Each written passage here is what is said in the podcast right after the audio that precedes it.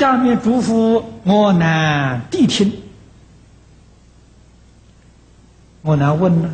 好，我现在跟你讲，你要认真听啊，要仔细听啊。啊，这个谛呀，就是要用心，要仔细。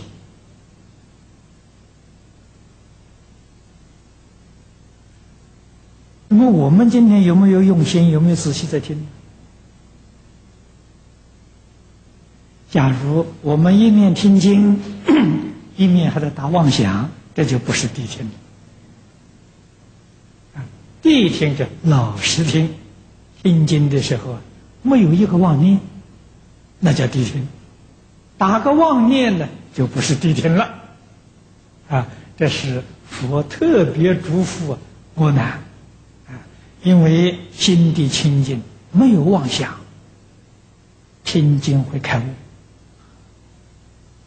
就古人听经啊，会开悟。我们现在人听经，为什么我不会开悟呢？一面听一面打妄想，